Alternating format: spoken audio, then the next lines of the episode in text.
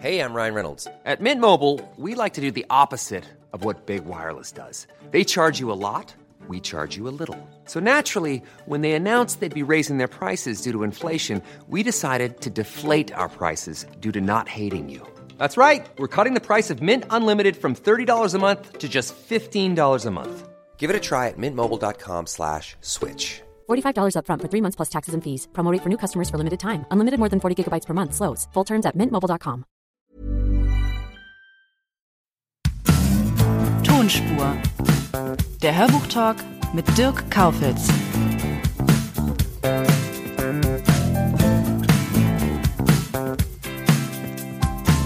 Mein erster Gast ist Christoph Maria Herbst.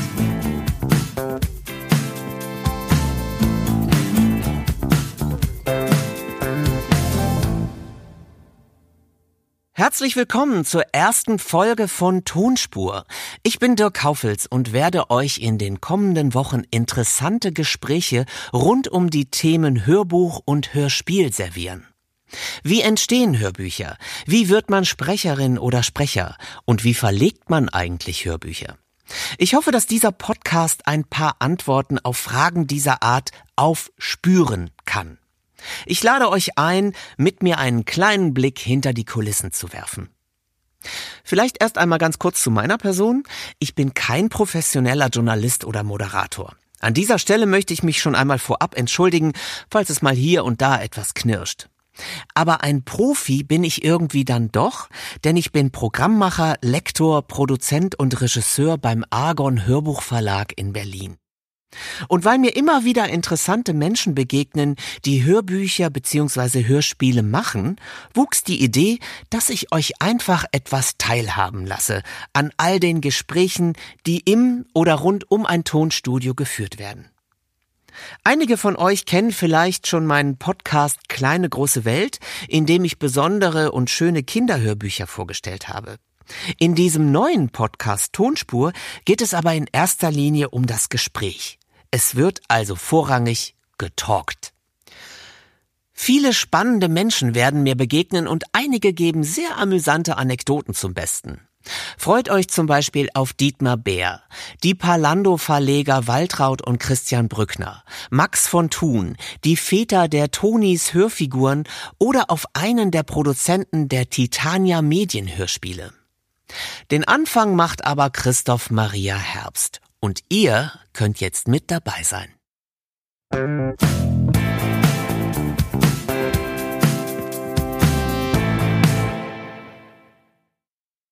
Heute hat es mich ins Rheinland verschlagen, meine alte Heimat, genauer gesagt nach Köln, in das wunderbare Tonstudio Spotting Image. Und mir gegenüber sitzt jetzt der Schauspieler, Hörbuchsprecher, Synchronsprecher, und überhaupt dufte Typ, Christoph Maria Herbst. Auf das dufte Typ hatte ich noch gewartet, genau. Sonst wäre es nicht vollständig gewesen. nee, hallo, ne? hallo Dirk. Äh, hallo Christoph. Ja, wir wollen natürlich dem Publikum da draußen auch verraten, was wir hier heute machen. Wir nehmen ein Hörbuch auf, genauer gesagt ein Kinderhörbuch. Nämlich noch genauer, haben wir es schon aufgenommen? Ja, wir haben es aufgenommen. Genau, haben wir, wir sind nämlich gerade fertig geworden. Und ähm, der Titel dieses wirklich besonders schönen Kinderbuchs ist Ich und meine Chaosbrüder Alarmstufe Umzug.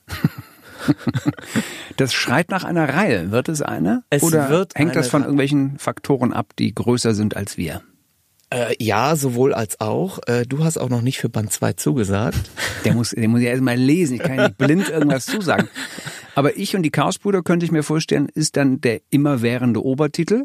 So sieht's aus. Und dann gibt's vielleicht, müssen wir die Autoren mal fragen, immer verschiedene Alarmstufen? Nö. Es gibt schon einen Band 2. Aha. Weißt du, kannst du, darfst du verraten, wie der heißt? Titel weiß ich nicht so hundertprozentig gerade irgendwas mit auf der Suche nach dem Staubsauger. Ach so, also der heißt jetzt nicht Alarmstufe Staubsauger, Nein, sondern die Alarmstufe ist nicht mehr drin. Aber bleiben wir erstmal bei dem ersten Band. Was hat dich denn dazu bewogen, dieses Hörbuch einlesen zu wollen? dass wir uns endlich mal wiedersehen. ja. Weil ich glaube, das darf man an dieser Stelle doch mal verraten, dass du mein aller, allererster Hörbuchregisseur bist und warst. Ja. Das war Wann war das? Irgendwann im letzten Jahrhundert. Äh, 2004, glaube ich. Da war das Klima noch in Ordnung. ja. Also war gar nicht im letzten Jahrhundert, war 2004. Zwei, ja, ah, ja, Anfang okay. der 2000. Aber trotzdem unfassbare 15 Jahre her. Und das war der Vollidiot von Tommy Out. Und trotzdem, wir haben uns wiedererkannt. Ja gut, jetzt wusste ich aber auch, dass du heute hier bist. Und da mir alle anderen Gesichter bekannt vorkamen, dachte ich, der da, der mich an irgendjemanden erinnert, das kann nur der Dirk Kaufel. Nee, Quatsch. Ehrlicherweise habe ich dich tatsächlich sofort wieder erkannt. Und ähm, wir haben irgendwie auch gleich so aneinander anknüpfen können, wie wir und wo wir damals aufgehört haben. Ja, Der also Vollidiot ist damals komplett durch die Decke irgendwie gegangen. Und wir hoffen, dass wir jetzt mit den Chaosbrüdern hier diesen Kreis zum Schließen bringen. ja, und äh, du bist ja dann auch richtig durch die Decke gegangen. Ich habe dir eigentlich meine komplette Karriere zu verdanken. Ich habe das schon verstanden. Das wollte- ich habe das genau. schon verstanden. Und Ich hier das- sind 50 Euro. Vielen Dank dafür. Ein kleiner Anteil an dem. Ich, ich finde es sehr schön, dass du dieses Fass aufgemacht hast. Das wollte ich und damit das muss man, ja, schon. muss man ja nun schon machen. Genau. Was mir ja auffällt, ist, wenn man sich mal so deine Kinderhörbuchauswahl ansieht, also da finden sich so tolle Titel wie die Furzgeschichte Jo Raketenpo oder Ein Pupsbuch, genau, ein Pupsbuch. ja, oder äh, du liest auch sehr gerne die Abenteuer der beiden Schulpflegel Miles und Niles. Äh, Man könnte dir fast so ein bisschen so einen Hang zum Chaos und zur Rebellion unterstellen. Ja, das könnte man, wenn ich diese ganzen tollen Bücher selber geschrieben hätte. Aber ich habe die ja nie gesucht. Aber du hast schon recht, die finden mich. Und ähm, ich habe ja dann immer noch die Möglichkeit zu sagen, mache ich oder mache ich nicht. Aber es kann schon sein, dass ich immer so auf der Suche bin nach so, nach so einer männlichen Pippi Langstrumpf. Und bei dem Pupsbuch war es dann, wenn mir der Karlauer gestattet ist, eben nicht Pippi Langstrumpf, sondern Popo, Popo Langstrumpf. Und Miles und Niles sind, ja, also alle, die du aufgezählt hast, liebe ich als, äh, möchte fast sagen, als wären es meine eigenen Kinder. Ich will jetzt gar nicht in die, in die Tiefenpsychologie abgleiten, aber vielleicht lebe ich da ein bisschen alles das aus, was ich in meiner Kindheit nicht ausgelebt habe, weil ich es nicht durfte vielleicht, aber weil ich auch nicht so sehr den Drang hatte. Ich glaube, ich bin so ein Spätzünder und habe immer alles auf später verschoben. Und es könnte sein, dass so dieses Widerborstige und dieses ähm, Sturm und Drang und Revoluzerhafte, was diese Kinder in den genannten Hörbüchern in ihrer Kindheit alles schon ausleben, ich jetzt Jahre, Jahrzehnte später einfach auslebe, indem ich die entsprechenden äh, Hörbücher dazu einlese würde für mich zumindest Sinn machen, weil ich war schon ein erschreckend artiges Kind. Losgelöst bist du auch, wenn das Mikrofon aus ist. Also wer dich kennt, weiß, dass du einfach ein ganz witziger Typ bist und Ja, ich bin jetzt niemand, der äh, gibt ja so viele äh, Leute, die eine Affinität zur Komödie oder haben oder Komiker sind oder waren, die im echten Leben dann hochdepressiv sind und abends immer weinend in die Kissen fallen und so. Das ist bei mir tatsächlicherweise alles nicht der Fall. Da bin ich auch ganz froh drum, dass das nicht so ist.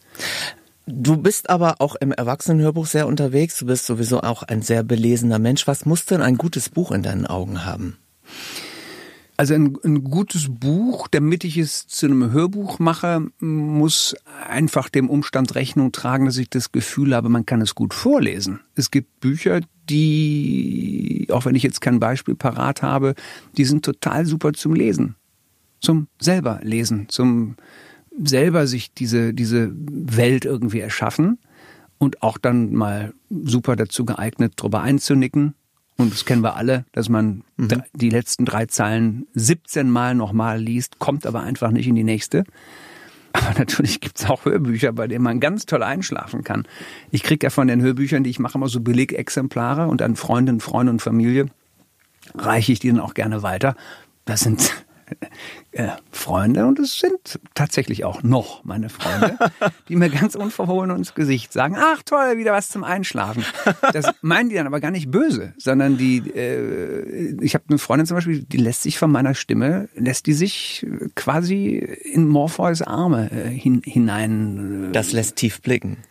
ein bisschen schon. Ich habe das nie vertieft. Ist wirklich eine sehr gute Freundin, wie gesagt, noch. Und ähm, ja, also so äh, ist es immer eine Frage, wann ist ein Hörbuch ein gutes Hörbuch? Wann ist ein Buch ein Buch, das sich wirklich gut eignet, äh, um daraus ein Hörbuch zu machen? Weiß ich nicht. Das ist, glaube ich, immer so eine letztlich so eine, so eine gefühlte Entscheidung für mich. Sehr viel Spaß machen natürlich ähm, Bücher, die einen hohen Dialoganteil haben, ne? weil das sorgt dann im Hörbuch, um es dann zum Hörbuch zu machen, für eine unglaublich große Dynamik und da gehen die Amplituden dann nach oben und unten und es kann eigentlich gar nicht langweilig werden. Dann kann man so in verschiedene Stimmen oder Dialekte oder Tonarten switchen. Das macht dann schon, glaube ich, dem, dem Hörer, der Hörerin Spaß und mir dann auch. Aber das ist jetzt auch nicht, kann ich auch nicht generell sagen, weil ich mag auch Bücher total gerne, die, die eher so was Episches haben, so Jonathan Safran Foer zum Beispiel oder Sachbücher, wo überhaupt kein Dialog vorkommt. Ich weiß es nicht. Also ich mache gerade viele Worte und kann dir eine richtige Antwort nicht geben. Es muss mich irgendwie begeistern und faszinieren und dann will ich mit meiner Begeisterung die Leute anstecken. Dann frage ich dich direkt mal im Anschluss. Du giltst ja auch als einer der erfolgreichsten Hörbuchinterpreten hierzulande. Setzt sich das auch etwas unter Druck? Machst du dich davon frei oder, oder spürst du diesen Druck? Also hast du, bist du sehr ehrgeizig oder hast du manchmal auch so das Gefühl, hm, das, das kann ich jetzt nicht mhm. so die Leistung vollführen, die da irgendwie äh, von mir abverlangt wird. Wie, wie mhm. gehst du damit um? Nee, habe ich, also da verspüre ich ehrlicherweise keinen Druck. Ich bin auch oft gefragt worden, weil ich ja viel Theater gemacht habe und dann ins Fernsehen irgendwie ging und dann der allererste Kinofilm, ob das nicht ein ungeheurer Druck gewesen wäre, jetzt auf einmal Kino, das spürst du nicht. Du merkst ja nicht, dass du gerade für die Leinwand was machst. Die Arbeit ist immer dieselbe. Und du bringst immer, also ich, meine ich jetzt mit du, äh, ich bringe immer dieselbe Demut mit, wenn ich arbeite. Das, ob das jetzt eine Arbeit ist vor der Kamera oder ich würde jetzt an einem kleinen Off-Theater in irgendeiner kleinen Stadt, äh, würde ich nicht anders proben, als wenn ich am Schauspielhaus Hamburg proben würde. Das, da, da, da bin ich dann immer ganz bei mir. Und das ist, wenn ich Hörbücher mache, genauso. Da spüre ich jetzt nicht den Druck, dass ich gerade einen Preis vom, von der Hörbuchkritik oder den deutschen Schallplattenpreis oder sowas gekriegt habe und denke dann irgendwie, oh Gott, das nächste Buch, das ich jetzt im Hörbuch mache, das muss ich jetzt daran messen lassen, was ich gerade für einen Preis gekriegt habe. Nee, das sind immer so Momentaufnahmen, so, so Preise, das sind Motivationssteilvorlagen. Klar, es macht auch Spaß, dann Kolleginnen und Kollegen zu treffen und mit denen was zu trinken. Aber nach dem Hörbuch ist vor dem Hörbuch. Und das nächste äh, Hörbuch hat dann wieder seine ganz eigenen Gesetzmäßigkeiten. Und äh, ich lese ein Hörbuch immer so ein, dass ich mir selber gerade folgen kann und mir selber zuhöre. Und ich muss mich selbst in dem Moment, wo ich es vorlese, auch wenn das jetzt total äh, bipolar klingt, äh, ich, muss, ich muss selbst Spaß daran haben, wenn ich es mir vorlese. Mhm. Und natürlich lese ich es dem Kollegen in der Technik und meiner Regisseurin oder meinem Regisseur vor. Und deshalb gucke ich beim Einlesen auch gerne den Kollegen, die damit beteiligt sind, durch die Scheibe, von, durch die man getrennt ist von den Kollegen, äh, ins Gesicht. Weil da nehme ich dann auch leiseste Regungen wahr und dann weiß ich, da funktioniert gerade was. Ach, du liest du. gar nicht vom Blatt ab, sondern du sagst den Text auswendig auf ich, und ja, aber das ist doch bekannt. Ich, ich lerne die, die Bücher, die ich einlese, habe ich vorher natürlich alle mhm. auswendig gelernt, aber das ist so eine alte Schauspielerkrankheit. nee, aber sag doch mal, wie bereitest du dich denn vor? Lesen, lesen, lesen, lesen. Es gibt Kollegen, die ähm, drucken sich das Hörbuch aus und machen sich dann ganz viele weiß ich nicht, Atemsymbole an den Rand in verschiedenen Farben. Das Wort muss betont werden, hier etwas länger werden, hier mit einem Crescendo arbeiten, da äh, accelerieren. Also wie, das sieht hinterher aus wie so eine Partitur von einem Komponisten. Das habe ich irgendwie noch nie gemacht. Nicht aus Faulheit, sondern weil ich das Buch lese und dann, dann habe ich die Geschichte und auch den, den Ton und den, den Gestus des Buches quasi damit inhaliert und äh, dann lese ich das vor. Und dann gebe ich mich meistens so dem, dem Flow hin. Mein großer Traum ist mal wirklich ein Buch gar nicht zu kennen und prima vista einzulesen. Ich könnte mir vorstellen, dass da ganz tolle Momente daraus entstehen. Ich kenne einige äh, Interpreten, die das machen. Das ist dann aber reine Faulheit. das stelle ich jetzt einfach mal. Das ist auch du, ich Talent. hatte überhaupt keine Zeit. Ja, das ist auch wirklich Talent. Also ich kenne mhm. wirklich welche. Äh, ich habe ja auch immer das Vorteil gehabt, dass meistens hört man's, wenn Prima Vista gelesen wird, weil die Bögen nicht stimmen. Aber es gibt wirklich Talente, die es hinkriegen. Die, die lesen laut einen Satz und sind schon mit den Augen sechs Sätze weiter. Ich weiß nicht, wie das geht. Genauso wie du es gerade beschrieben hast. Man ist eigentlich klar voll in dem Satz, den man gerade liest. Äh, ist aber schon ein Schritt weiter. Das ist echt eine Übungssache, ja. Eine andere Übung von dir ist das Synchronisieren. Du bist in vielen Kinderfilmen auch zu hören. Jetzt aktuell in Angry Birds 2. Äh, mich hat ja Peter Hase ganz fasziniert. Ja, Peter Hase ist toll. Peter Hase gibt's auch einen zweiten Teil, habe ich jetzt gerade erfahren. Genau. Darfst du das schon sagen? Ist Das da darf ich schon sagen. Ja. Ja, ich glaube schon. Da freuen sich ja alle schon drauf. Der wird, glaube ich, nächstes Jahr in die Kinos kommen.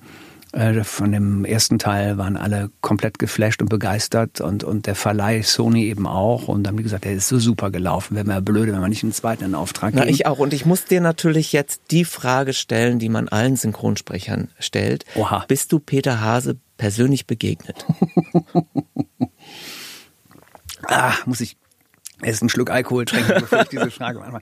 Äh, könnte man glauben, ne? weil der Film ist so unfassbar, der sieht so, das sieht so unfassbar real aus, als äh, hätten da irgendwelche Dokumentarfilmer in einem Busch gehockt und, und ein paar, auf ein paar Hasen die Kameras gehalten.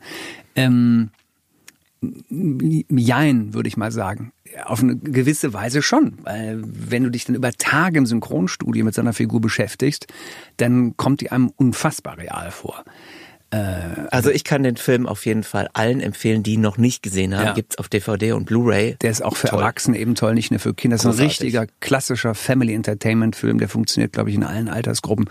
Und jetzt gerade hatten wir ähm, Premiere mit ähm, Angry Birds Teil 2. Und äh, der ist auch toll. Ist halt auf eine ganz andere Weise toll. Ist mehr so ein bisschen Popcorn-lastiger. Wenn man sich mal so deine Karriere ansieht, also du bist Schauspieler, Hörbuchinterpret, Synchronsprecher, du hast auch schon eine Laudatio bei der Goldenen Kamera gehalten. die es äh, ab nächstem Jahr nicht mehr geben wird. Vielleicht gibt es auch einen kausalen Zusammenhang. Ich weiß es nicht. Das müssen andere äh, entscheiden. Ja, Christoph, ich kommentiere das jetzt nicht. Das ist lieb. Jetzt fehlt eigentlich nur noch das Musikalbum oder die Ballettinszenierung. Ja, ich habe auch mal ein eigenes Buch geschrieben, das kommt ja auch noch dazu. Also ich habe mich, ich tummel mich tatsächlich in, in verschiedensten Medien und versuche meinen Beruf wirklich so breitbeinig wie es geht irgendwie auszuloten, um, um zu gucken, was geht und so. Ähm, Buch werde ich, glaube ich, so schnell nicht nochmal schreiben, weil da habe ich festgestellt, das ist mir zu einsam. Und ich bin einfach qua meiner Herkunft, nämlich vom Theater kommend, ähm, so ein Ensemblemensch, ne? Und es gibt eigentlich nichts, nichts äh, Einsameres, als alleine da morgens gemäß dem Motto Early Bird catches the worm, möglichst ganz früh schon am Schreibtisch zu sitzen, noch, noch vor Sonnenaufgang und ähm, dich dann von so einem weißen Blatt Papier da anstarren zu lassen, dass du jetzt irgendwie vollschreiben musst, möglichst intelligent und unterhaltsam. Das kann ich irgendwie, würde ich jetzt nicht nochmal machen. Habe ich aber ausprobiert, war auch gut. Äh, Musikalbum, tja, ich habe ja als Stromberg schon ein bisschen gesungen, lass das mal den Papa machen. Der war auch sogar mal unter den Top bei Media Control, unter den Top 50. Das ist gar nicht so schlecht. es ist nicht schlecht. Ähm, also Gesangskarriere habe ich im weitesten Sinne auch schon hinter mir. Also ich habe eigentlich eine große Zukunft hinter mir. Sehe ich absolut.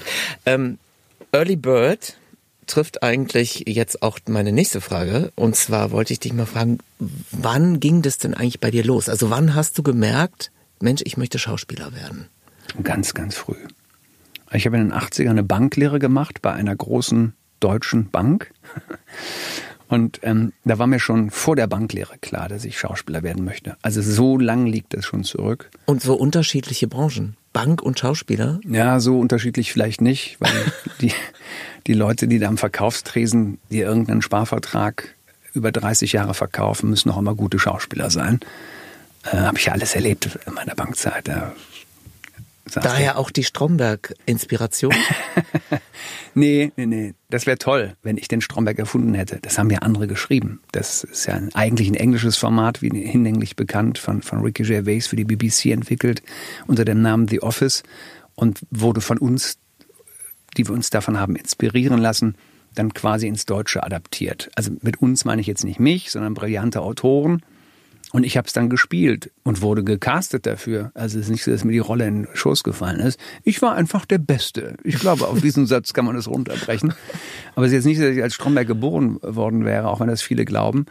Ich muss dir ehrlich sagen, ich, ich spiele natürlich so einen, so einen Dienstleistungskrüppel, wie den Stromberg spiele ich natürlich lieber, als dass ich Gefahr gelaufen wäre, mich zu einem tatsächlichen solchen zu entwickeln. Mhm. Und das hätte passieren können, wenn ich bei der Bank geblieben wäre. Also da, das ist so sicher wie das Arm in der Kirche. Deshalb habe ich frühzeitig mich davon wieder entfernt und das war so ein bisschen so ein Deal mit meinen Eltern. Ne? Nach dem Motto, mach doch was Vernünftiges. Und die Sätze kennen wir ja alle. Die, die Klassiker. Also jetzt nicht von meinen Eltern, aber vielleicht jeder von seinen Eltern. Mhm. Und ähm, ja, dann habe ich halt erstmal diese kaufmännische Lehre abgeschlossen und danach habe ich das gemacht, was ich wollte, nämlich versucht, Schauspieler zu werden, genau. Und du bist hochkomisch, du hast ja schon ein sehr komisches Gespür. Gibt es da irgendwelche Vorbilder? Also hast du das irgendwo hergenommen? Loriot, Monty Python werden ja gerne genannt, Muppet Show. Ja, total. Also die, all die genannten könnte ich jetzt sofort unterschreiben. Das Werk von Vico von Bülow habe ich, glaube ich, mit der Muttermilch äh, eingesogen. Da haben sich meine Eltern damals schon in der Sitzgruppe sitzend bei den zwei, drei Programmen, die es damals nur gab, schon weggeschmissen. Es gibt viele Leute, die können nicht drüber lachen. Echt? Ja. Das ist aber, glaube ich, eine, das sind Menschen, mit denen ich nicht möchte. Ist das so eine, so eine jüngere, nachwachsende nee, Generation? Also ich, ja. ich stelle immer wieder fest, es gibt Menschen, die können darüber nicht lachen. Okay. Und das sind auch meistens auch Menschen, die auch meinen Humor nicht verstehen. Sind es echt Menschen? ja, spannend. Äh, sind mir noch nicht begegnet, aber klar. Äh, kann es verstehen, habe aber kein Verständnis dafür. Okay, ähm, wechseln wir In Abwandlung eines Satzes von Loriot würde ich sagen, ein Leben ohne Loriot ist möglich aber sinnlos. Nein, es gibt natürlich viele andere Vorbilder. Das, das, das, ich bin ja in der Zeit groß geworden, da wurden neben mir und über mir andere groß, zu denen man aufschaute, deren Schallplatten, Langspielplatten und Musik und Kassetten, Chromdioxid und so weiter damals äh, man kaufte. Ähm, Dieter Hallervorden, äh, Otto Walkes rauf und runter gehört. Und äh, ich habe die Jerry Lewis-Filme damals auch alle geguckt und ähm, das waren schon so, so Inspirationsquellen, auf, auf jeden Fall. Wenn man sich mal deine Hörbuchlesungen anschaut, also erst wieder da, hast du gelesen, sehr erfolgreich, die Erdmännchen-Krimis von Moritz Mattis, natürlich die Tommy Jaud-Titel. Du hast aber auch Klassiker wie Stefan Zweig, Kurt Tucholsky oder sogar auch Michael Endes Wunschpunsch gelesen. Und du hast den Knigge und das bürgerliche Gesetzbuch gelesen. Und die Straßenverkehrsordnung. Ach, das hast du, ja stimmt, das hast du ja auch noch gelesen. Ja, ja, ich war jung und brauchte kein Geld, aber man zwang mich mit viel Charme. Ja, aber was, ich wollte dich fragen, was fehlt dann noch? Also hast du noch Ziele? Der Koran im Original. aber das lasse ich andere machen. Ähm, ja, nee, der ist nicht mehr viel, ne? Und trotzdem lasse ich mich von meinen Lieblingsverlagen immer wieder begeistern. Gibt es denn einen Christoph, hier ist was Schönes. Würdest du das einlesen wollen? Aber gibt es einen Autor oder ein Buch, den oder das du so magst, dass du sagst, das würde ich gerne mal lesen? Also ehrlicherweise war da bisher Branche immer schneller als ich.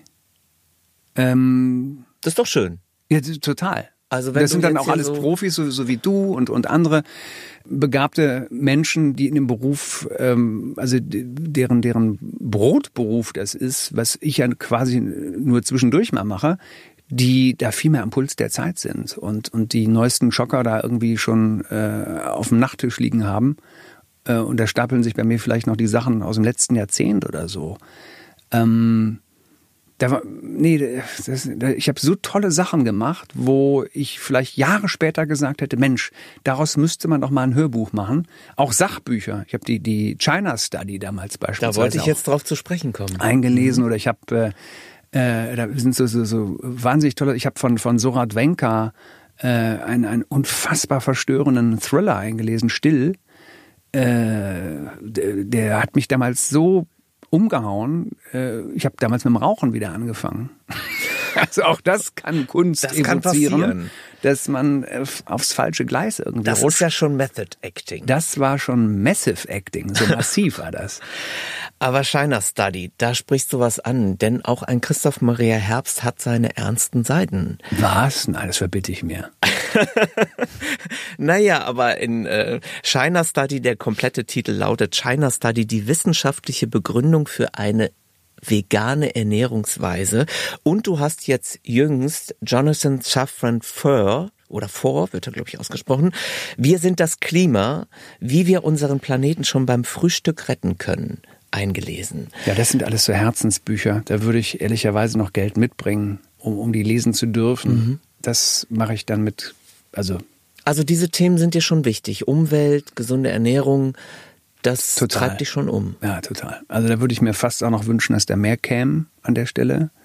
Weil an der Stelle entwickle ich fast so einen gepflegten missionarischen Eifer und dann das Gefühl zu haben, das liest man jetzt ein und das werden dann Tausende und Abertausende von Menschen hören und da vielleicht ein bisschen was mit in ihr eigenes Leben rüberholen, finde ich faszinierend, weil es auch so gut ist eben. Es ist gut. Das, äh, die Bücher heißen ja nicht, äh, wie ich endlich es gelernt habe, mit dem Rauchen zu beginnen, sondern das ist ja immer das Gegenteil. Und das finde ich toll. Man muss mal so pathetisch ausdrücken, wenn es uns mit, mit der Arbeit, die man tut, es gelingt, das Leben für alle so ein kleines Stückchen lebenswerter und besser zu machen, ist doch fantastisch. Also da, da, weil du eben das von Ehrgeiz sprachst, eine Sache, die mir eigentlich ziemlich fremd ist. Also sowohl Ehre oder Ehrgefühl, so ein mittelalterliches Wort, mit dem ich nicht so wahnsinnig viel anfangen kann, genauso wie Geiz. Und auch die Kombination daraus ist mir fremd. Aber bei diesen gerade genannten Themen, da entwickle ich tatsächlich sowas wie äh, so, so, ja, mehr als nur ein Sportsgeist. Wir sind das Klima ist gerade erschienen und du hast mir eben erzählt, jeder sollte es hören. Lesen oder hören, ja. Ähm, man muss Jonathan Safran Foer natürlich und seine Schreibe äh, mögen. Das ist schon ein spezieller Autor. Ich finde ihn toll. Ich durfte von ihm schon äh, Hier bin ich einlesen. Aber das Thema ist natürlich aktuell. Ich fürchte, es wird auch aktuell bleiben in den nächsten Jahren und Jahrzehnten. Und Four nähert sich diesem Thema halt mit seinen fantastischen erzählerischen Mitteln, die er, über die er einfach verfügt. Er schreibt brillant. Und äh, ich glaube, dass man nach dem Genuss des Buches oder nach dem Hören des Hörbuchs ein Stück ein anderer sein wird als vorher. Und das ist natürlich toll, wenn Kunst das schafft. Eine andere Sache, für die du dich sehr engagierst, für das Kinder- und Jugendhospiz Balthasar in Olpe. Wie kam es zu dieser Unterstützung? Der hat mich vor, ich bin jetzt seit über zehn Jahren Botschafter und Pate des Kinder- und Jugendhospizes Balthasar in Olpe, hat mich vor, weiß ich nicht, zwölf, dreizehn Jahren ein Kollege angesprochen, ein Autor der meiner damaligen Serie Stromberg und ähm, hat gesagt, ich, ich würde dir so gern mal eine ähm, Institution vorstellen, die mir sehr ans Herz gewachsen ist. Kinder-Jugendhospiz. Und dann habe ich natürlich so reagiert, wie die allermeisten reagieren. Und gesagt, Hospiz? Sag mal. Und dann auch noch Kinder und Jugend. Schlimmer geht's ja wohl gar nicht. Mhm. Und dann bin ich Gott sei Dank über meinen Schatten gesprungen und habe dem Hospiz dann einen Besuch abgestattet und bin da mit so offenen Armen empfangen worden. Und die Stimmung da war so so, so lebensbejahend und so gelöst. Und die Begegnungen mit den Jugendlichen und Kindern eben mit diesen lebensverkürzenden Krankheiten haben mich so nachhaltig beeindruckt, dass ich dann gerne da Botschafter und Pate geworden bin. Ja. Machen wir jetzt an der Stelle mal einen Cut. Das ist jetzt hier für einen Podcast, dieses Interview. Hörst du selber Podcasts eigentlich? Zu wenig leider. Immer wenn ich mal bei einem hängen bleibe, über irgendeinen Streamingdienst oder mir einer von einem Podcast erzählt und ich den dann suche und aufrufe, denke ich immer, äh, da hätte ich jetzt selbst gar nicht gefunden. Äh, da bin ich vielleicht noch so ein bisschen altertümlich unterwegs. Aber ich bin jemand, der beispielsweise auf längeren Autofahrten oder auf längeren Zugfahrten, und Zugfahrten sind ja leider Gottes oft länger, als man sie geplant hatte, äh, jemand, der total gerne anderen zuhört. Also ich werde es auf jeden Fall äh, verstärken und vertiefen. Ich glaube auch, dass das noch ein Riesending werden wird in Deutschland. In den USA ist es schon ein Riesenmarkt. Lassen wir uns überraschen, was da noch alles kommt. Gut, letzte Frage. Was können wir denn an spannenden neuen Projekten von dir in der nächsten Zeit erwarten? Ich habe äh, die große Freude gehabt, letztes Jahr mit dem Sönke Wortmann einen Kinofilm zu drehen, der Vorname. Der lief. Allen bekannt, glaube ich. Also war ja wirklich in aller Munde. Ja, auch. der lief ganz prima im, im deutschen Kino. Und hatte der Sönke Wortmann da, glaube ich, so ein bisschen Blut geleckt, äh, mit mir zu arbeiten und hat mich dieses Jahr besetzt für seinen neuesten Kinofilm. Den haben wir gerade abgedreht. Der hat noch keinen Titel. Der Arbeitstitel lautete Contra da spiele ich einen sehr arrivierten und sehr charismatischen aber auch leicht narzisstisch gestörten äh, Rechtsprofessor. Und das Ganze ist diesmal keine Komödie. Also da, wo, die, wo der Vorname ja eine Komödie reinsten Wassers war, oder man nennt es vielleicht Salonkomödie, Gesellschaftskomödie und Kammerspiel, ist dieser neue Film eher eine, eine Dramödie, falls es sowas gibt, und es ist eher ein Roadmovie, der so, wo wir so in ganz Deutschland eigentlich gedreht und gespielt haben. Also hat wahnsinnig viel Spaß gemacht, kommt nächstes Jahr im Oktober in die Kinos. Das heißt, wir können auch eine andere, neue Facette nochmal von dir sehen. Für andere wird die neu sein. Ich wusste, dass ich die immer schon hatte, aber wird halt nicht immer alles so auf mhm. und abgerufen von einem. Ne? Man steht dann gerne, weiß jetzt nicht, ob das ein deutsches Problem ist, das haben Kolleginnen und Kollegen in anderen Ländern vielleicht auch diese Thematik, dass sie ganz schnell immer ein Label kriegen und dann wird die Schublade wieder zugemacht und abgeschlossen, der Schlüssel wird ganz weit weggeschmissen. Das macht das Leben leichter. Ja, für, viele. für die Belabeler, aber nicht für die Belabelten. ja, ne? Mhm. Und ähm, in Deutschland ist es dann tatsächlich, das habe ich schon oft gemerkt, dass Darsteller und Darzustellender miteinander verwechselt werden. Ähm, aber da will ich gar nicht lamentieren, alles gut. Also das kommt und dann habe ich letztes Jahr März gegen März gedreht. Das ist eine, so eine sehr schöne Scheidungskomödie. Äh, als, mit Annette Frier? Mit Annette Frier, Michael Wittenborn und, und anderen ganz tollen Kolleginnen und Kollegen. Das geht in die zweite Staffel. Da fangen die Dreharbeiten jetzt im Oktober an. Genau. Sehr schön. Christoph, ich hoffe, dass wir noch ganz viel von dir sehen und hören werden. Ich persönlich freue mich auf Peter Hase, mhm. vor allen Dingen. Zu Recht. du hast ihn auch noch nicht gesehen. Nee, aber die Jungs machen natürlich einen tollen Job und ich hatte bei Angry Birds schon Angst, dass es einen zweiten Teil gibt und dann war der auf einmal besser als der erste Teil. Und äh, da kann man bei Peter ich Hase. Ich gehe davon aus, dass Peter Hase nicht sterben wird. Der wird selbstverständlich nicht sterben, äh, so wie Hauptfiguren niemals sterben. Und ich glaube, die Jungs machen da auch so einen tollen Job, ähm, dass denen auch für den zweiten Teil wieder was Geniales einfallen wird. Das hoffen wir. Vielen Dank für das Gespräch. Ich habe zu danken. Und dann bis bald. So machen wir's. Tschüss. Tschüss.